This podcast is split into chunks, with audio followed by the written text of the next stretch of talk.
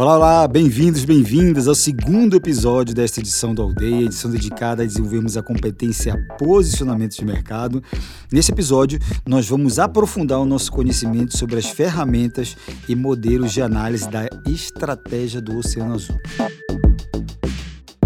Segundo Shankin e René Malborn, esses instrumentos preenchem uma lacuna importante no campo da estratégia. Existem inúmeros instrumentos para o desenvolvimento de estratégias baseadas na concorrência, mas há quase um silêncio no desenvolvimento de ferramentas baseadas na estrutura reconstrutivista. Né? E para apresentar, então, o primeiro instrumento, né, que é a matriz de avaliação de valor, os autores nos trazem um estudo de caso muito interessante. Né? Trata-se do mercado norte-americano de vinhos no início dos anos 2000. Nesse período, os Estados Unidos tinham o terceiro maior consumo de vinho do mundo, uma indústria de 20 bilhões de dólares extremamente competitiva. Os vinhos da Califórnia dominavam o mercado local, respondendo por dois terços do total das vendas. Ainda assim, a produção nacional competia fortemente com os vinhos importados da França, Itália, Espanha, assim como os do Novo Mundo, né, provenientes de países como Chile, Chile, perdão, Austrália e Argentina. No entanto, o mercado consumidor americano manteve-se praticamente estagnado na posição 31 lugar né, em consumo per capita de vinho no mundo. Bom, vocês devem estar imaginando né, que toda essa competição intensa fomentou a concentração no setor. Os oito maiores vinicultores respondem por mais de 75% da produção americana, enquanto que os outros 1.600 restantes produzem apenas os 25% complementares. Né? Em síntese, com base no pensamento estratégico convencional, o setor era pouco ou nada atrativo. Né? Para o estrategista, a questão crítica é como escapar desse oceano vermelho de competição sangrenta e tornar os concorrentes relevantes. Como desbravar e explorar o oceano azul de um mercado potencialmente inexplorado. Né? É nesse momento, para começar a compreender possíveis saídas, né, que surge a primeira ferramenta desenvolvida pelos autores Shankin e René Malbon, a ferramenta chamada Matriz de Avaliação de Valor eu vou tentar narrar esse gráfico para vocês, né? porque é um, é um, gráfico, é uma matriz.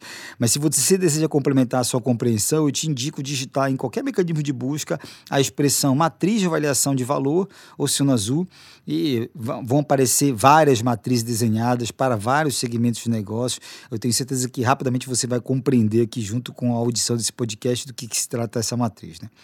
Bom, mas a matriz retrata de forma gráfica como se comporta a percepção de mercado dos principais concorrentes. Né? Então, no eixo horizontal, é, a gente coloca os atributos nos quais o setor investe e compete, e na vertical, a representação de como cada competidor é percebido em cada um desses atributos.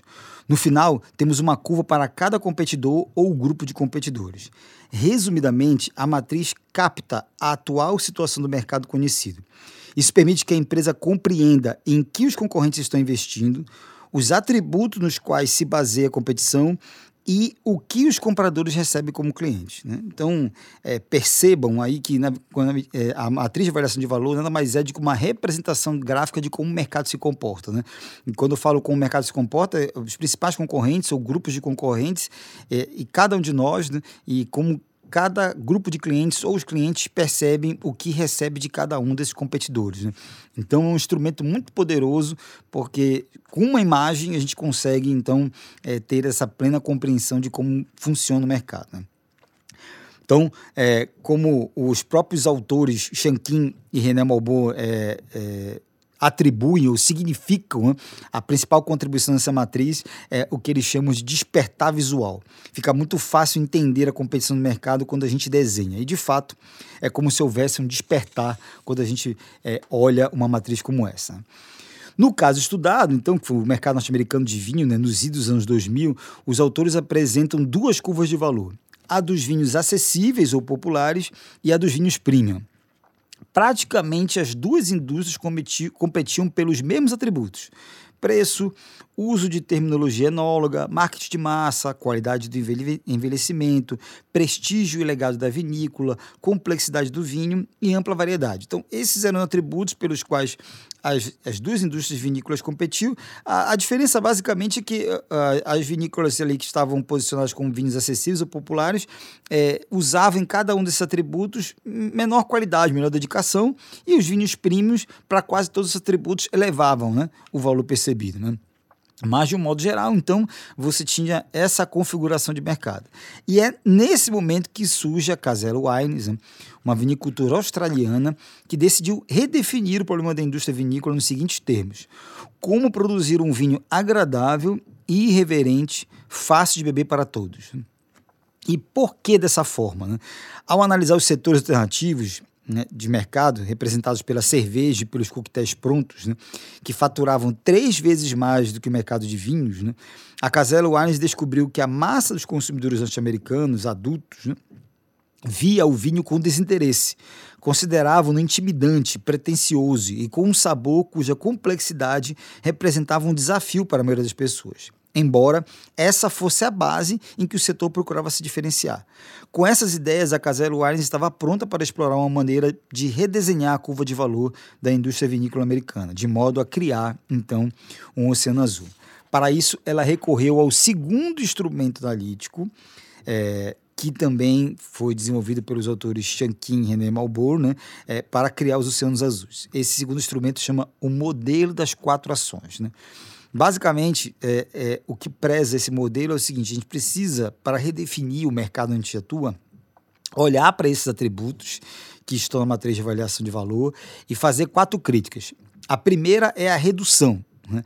Então, que atributos devem ser reduzidos para bem abaixo dos padrões setoriais?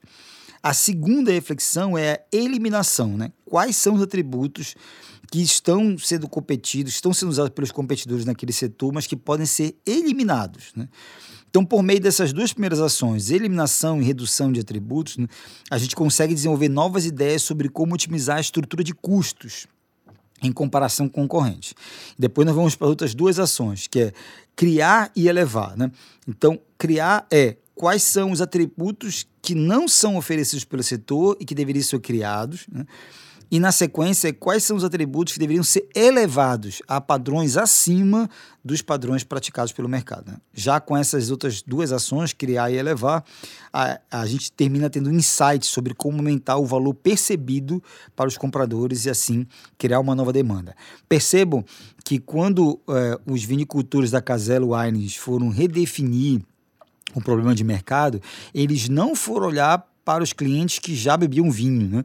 Eles foram olhar para outros mercados, para não clientes, né? para os consumidores de cerveja e de coquetéis prontos. Né? Como poderia, então, navegar no Oceano Azul, ou seja, trazer não clientes para esse mercado, foram olhar é, quais eram as restrições desses não clientes para não consumir vinho e, a partir daí, redesenhar a curva de valor do setor. Né? Bom, fica claro quando a gente exerce em conjunto essas quatro ações, né, redução, eliminação, elevação e criação de, de valor, né, é, que elas permitem explorar novas maneiras de rearranjar os atributos que geram valor para os clientes, enquanto mantém baixa a nossa estrutura de custo.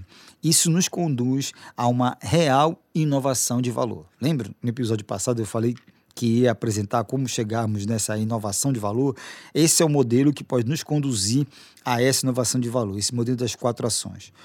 Outro despertar que esse modelo das quatro ações conduz é a descoberta de novos aspectos na leitura de velhas verdades nunca questionadas. Né? Então, o modelo força você a questionar essas verdades do setor de atuação. Por exemplo, por que, que todo vinho tem que é, ter é, algo de complexo nele? Né? Isso é uma, é uma verdade é, que até o início dos anos 2000 era praticada por todos os vinicultores e a Casella Wines foi lá e questionou essa verdade e, e reduziu ou eliminou esse atributo para poder focar em outros atributos. Né? Bom, a Casella Wines aplicou o modelo e criou o Yellowtail, né? Com uma curva de valor totalmente única. O Yellowtail oferecia foco em três novos atributos criados nessa estratégia: facilidade de beber, facilidade de escolher e diversão e aventura. Em contrapartida, a Casella Wines decidiu cortar os investimentos em qualidade do envelhecimento e marketing de massa, para equiparar a estrutura de custos. Né? O resumo dessa nova curva de valor foi que, em 2001, no lançamento, a expectativa era vender 25 mil caixas no ano.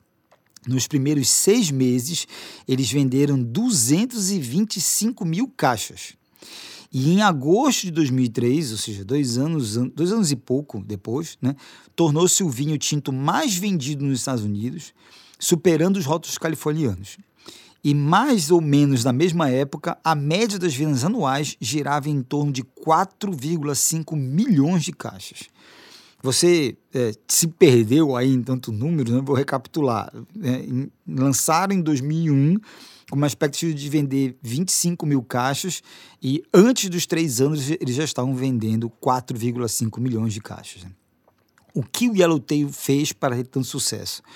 Ele apresentou uma estrutura de vinho que atraiu imediatamente a massa de consumidores.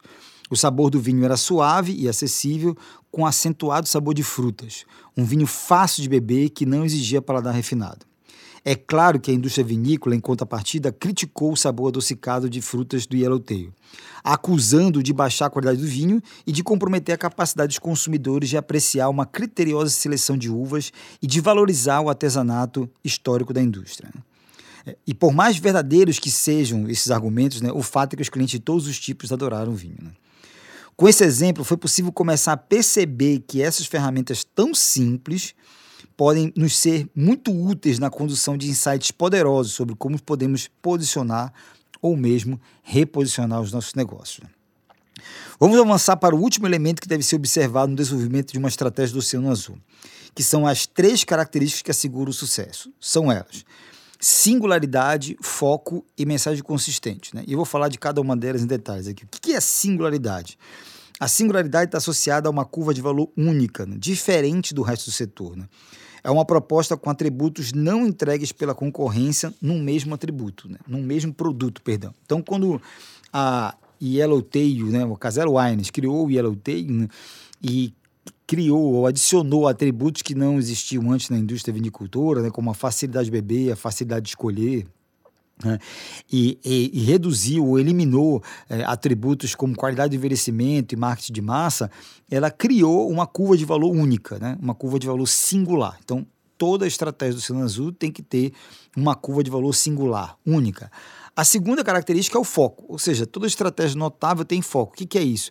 É a priorização dos investimentos na singularidade da curva. Então, se você adotou o perdão, resolveu adotar né, novos atributos para se diferenciar, você deve colocar foco nesses novos atributos e não continuar fazendo o que você já fazia antes. Né? Acho que é, é meio óbvio falar sobre isso, mas é um alerta importante, porque muitas vezes a gente formula uma estratégia, fala de uma forma e termina executando de outra. Né? Então, singularidade, foco e, na sequência, mensagem consistente. Né? Toda boa estratégia tem uma mensagem consistente e convincente, que é nada mais é do que comunicar de maneira contínua e convincente essa curva de valor tão singular que você está lançando para reconfigurar o mercado. Bom, com essa última mensagem, eu não tenho dúvida que o Shankin e René Malbon quiseram se certificar né, no detalhe de estarem nos apoiando precisamente a desenvolvermos a nossa melhor estratégia de posicionamento de mercado. Né? E você? O que, que acha? Faz sentido para você as ferramentas como nós apresentamos até aqui, a matriz de avaliação de valor, o modelo das quatro ações, as três características de uma boa estratégia né, é, que levam ao Oceano Azul, singularidade, foco, mensagem consistente? O meu convite para você, assinante da aldeia, é que você assista a nossa aula do curso digital, que está disponível para você. É uma aula curta, de aproximadamente 15 a 20 minutos, mas que poderá apoiar você em muito, né? a partir dos estímulos visuais que nós colocamos na aula, né? na melhor compreensão dessas ferramentas e modelos. Lá também a gente disponibiliza em PDF esses modelos para você baixar e poder, é, enfim, rabiscar em cima deles e, e criar ou criticar a curva de valor na qual se encontra o seu mercado hoje.